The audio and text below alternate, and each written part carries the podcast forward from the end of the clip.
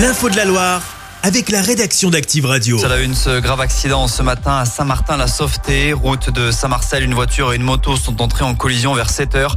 Le pilote du deux roues, un ado de 16 ans, a été grièvement blessé dans le choc. Il a été pris en charge par les secours. La conductrice de la voiture, âgée elle de 22 ans, est indemne.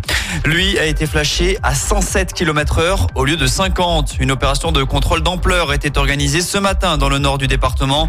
11 infractions ont été constatées, dont cet excès de vitesse de près de 60 km heure sur la départementale entre Pouilly-les-Nonains et Saint-Léger-sur-Roanne.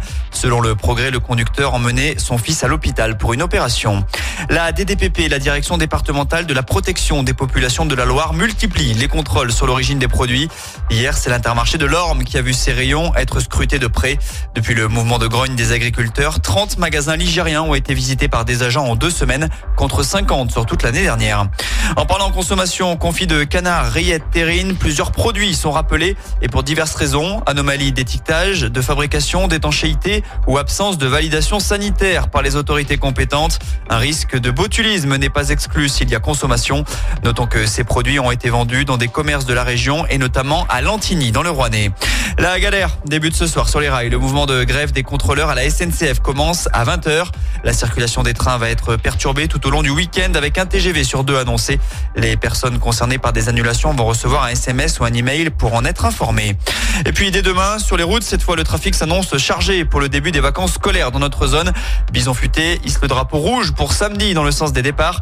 Des difficultés sont prévues notamment en direction des stations de ski. Ce sera orange pour les retours samedi et il est plutôt conseillé de prendre la route dimanche. Et puis vous connaissez toutes les chansons par cœur, vous fredonnez les hits d'Active sans faute dans votre voiture.